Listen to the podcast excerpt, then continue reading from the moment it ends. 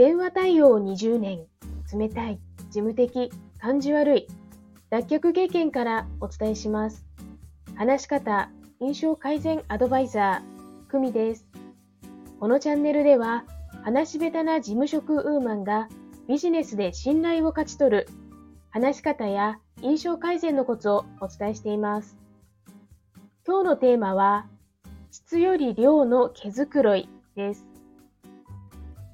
お猿の毛づくろい、グルーミングはよく人とのコミュニケーションの取り方に例えられますね。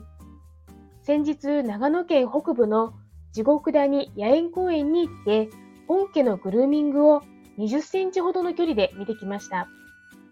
世界で唯一温泉に入る猿として有名で、90%が外国人観光客でした。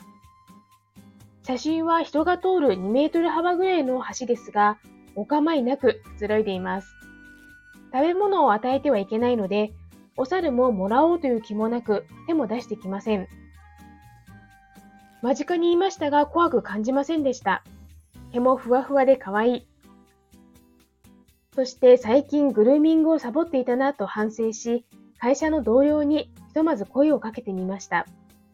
そして帰りの電車のホームで並ぶおばあちゃんに声をかけてみました。質より量の毛づくろい、声かけと思っていれば失敗しても気になりません。そもそも失敗なんてありません。